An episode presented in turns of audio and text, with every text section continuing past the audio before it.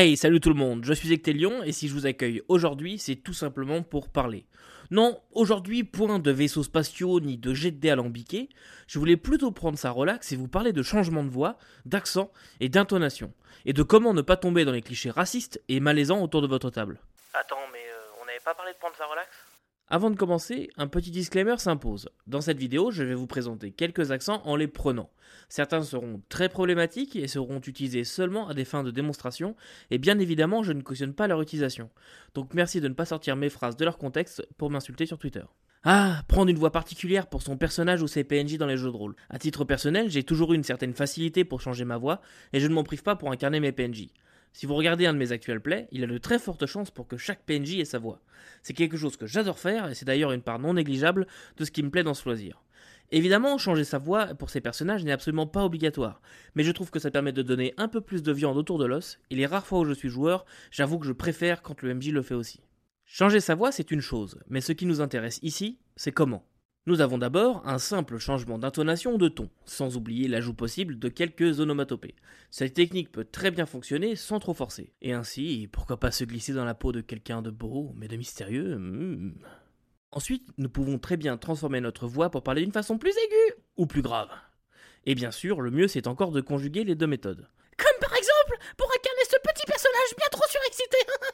Ou bien ce garde qui ne s'en laissera pas compter. Mais il y a un point tout particulier dont je voulais vous parler aujourd'hui, les accents. Prendre un accent peut être un point tout petit peu touchy, tout particulièrement si vous imitez un accent de notre monde réel. Peu importe votre avis sur la question, gardez à l'esprit que nous vivons dans un monde compliqué dans lequel tous les accents ne sont pas vus de la même façon par tout le monde. Ainsi, si demain nous jouons ensemble et que je commence mon roleplay de cette façon. Oh bonjour mon brave, pourrais-je avoir un nuage de lait dans mon chaude? Ou bien de cette façon. Ah bonjour monsieur, comment ça va je pense que nous serons d'accord pour dire qu'autour de la table, le premier accent sera perçu de façon quelque peu comique, et le second devrait choquer et sera considéré comme raciste. Et pourtant, ce sont tous les deux des accents clichés et exagérés, mais dont la perception sociale n'est pas du tout la même. De la même façon, plus souvent en tant que MJ, nous sommes amenés dans certains scénarios à interpréter des gens ayant des problèmes mentaux pouvant entraîner un défaut d'élocution. Un conseil, essayez d'éviter les choses du genre pas trop Déjà, c'est très cliché et vous pourriez passer pour quelqu'un qui se moque de ces personnes-là. Et quelqu'un autour de la table pourrait se sentir blessé si il ou elle a des personnes en déficience mentale dans sa famille. Pour ce cas-là, vous auriez pu simplement transmettre la même information mais de façon différente, sans jouer sur un gros comportement cliché. En faisant quelque chose, par exemple, Tommy, c'est pas trop où ça se trouve, mais ils peuvent peut-être vous aider. La qualité de l'information aurait été la même, les joueurs auraient compris que cette personne-là avait des difficultés mentales, et par contre personne ne se serait senti blessé ou vexé autour de la table. Personnellement, je vous recommanderais soit de n'utiliser que des accents ou des voix politiquement correctes, si vous ne connaissez pas bien les gens autour de la table, ou à tout le moins de demander l'avis des autres au cas où. Ça peut aussi servir à ça une session zéro. Ah non, mon dieu, les Wok ont envahi le JDR ah Si c'est votre réaction première, je suis désolé pour vous. Il ne s'agit pas de vous interdire de faire ce dont vous avez envie ou de vous censurer, mais de rester seulement correct et respectueux envers d'autres cultures que la vôtre. Et c'est quelqu'un qui a été joueur à la même table qu'un type à moitié nazi, royaliste et suprémaciste blanc qui vous le dit. Ces réflexions pouvaient être hyper dérangeantes et ça a fini par faire exploser la table. Mais à contrario, deux de mes joueurs du lundi ont pris un accent arabe et il n'y a aucun problème car ils le font de façon respectueuse et c'est parfaitement ok avec tous les membres du groupe. Mais alors, est-ce qu'un PNJ raciste peut imiter ce genre d'accent? D'après moi, oui tout à fait, et d'ailleurs je serai le premier à le faire. Ce qu'il faut comprendre, c'est qu'il y a un changement de perspective. Quand vous êtes dans votre personnage, les autres vont juger le joueur, mais quand vous incarnez un PNJ, ils le jugeront lui et non pas celui qui lui donne vie. Ainsi, un PNJ raciste qui change sa voix pour imiter un accent ne fera que renforcer son antipathie. Et à ce moment-là, votre changement de voix et l'utilisation d'accents racistes ou euh, autre chose euh, aura le même but que d'utiliser un champ lexical différent qui va être homophobe ou raciste pour bien caractériser ce PNJ et renforcer toujours son antipathie. Mais les PNJ dérangeants peuvent faire l'objet d'une émission en soi et je pense d'ailleurs que nous en ferons une dédiée. Fin de la partie problématique et revenons au changement de voix. Si vous désirez le faire, et en particulier si vous le faites pour incarner votre personnage au cours d'une campagne, je ne peux vous conseiller qu'une chose, Prenez une voix avec laquelle vous êtes à l'aise et que vous pouvez refaire sans avoir besoin de réfléchir, et surtout sans vous faire mal à la gorge. Il ne faut pas forcer sur votre corps et laisser les choses se faire. Un point qui me semble intéressant d'aborder aussi, c'est comment se souvenir des voix qu'on a faites dans les sessions passées. Parce que c'est vrai, parfois on discute avec un PNJ une fois, Puis trois semaines se passent et on re-rencontre ce PNJ et on a totalement oublié la voix qu'on lui avait donnée. Alors déjà, pas de panique. La majorité de vos joueurs, en vrai, ils auront totalement oublié la voix que vous avez donnée à ce PNJ, et parfois même c'est assez drôle, un PNJ qui a été très fortement caractérisé en termes de voix, les joueurs l'auront quasiment oublié. Ça m'est arrivé il n'y a pas si longtemps dans Traveler, il y a un PNJ, je lui avais donné un très fort accent anglais, et euh, les joueurs l'ont totalement oublié, et quand on s'est revu un mois plus tard que j'ai refait l'accent anglais, il y a un joueur qui m'a dit, mais elle a toujours eu cet accent anglais? Et du coup, euh, oui, elle avait toujours eu, c'est juste qu'il avait oublié, comme quoi ils ne font pas forcément euh, très attention à ça. Donc, déjà de base, beaucoup de vos joueurs auront un petit peu oublié. À moins, et ça c'est plus régulièrement le cas, que vous ayez donné une voix et une particularité très forte et qu'il y ait eu des interactions très fortes avec ce PNJ. À moins que vous alliez vraiment dans les extrêmes. Ainsi, par exemple, si vous commencez à jouer un gnome comme ça, et que dans un mois vous faites euh, Ouais, salut les aventuriers, c'est moi le gnome que vous avez rencontré il y a 4 mois. Là, il risque de se dire Ouais, c'est bizarre quand même. euh, parce qu'ils ne se souviennent pas d'avoir entendu un gnome parler avec cette voix-là. Lui ou un autre d'ailleurs. Bah, après, c'est possible qu'ils en aient rencontré, mais ça, euh, vous avez compris l'exemple.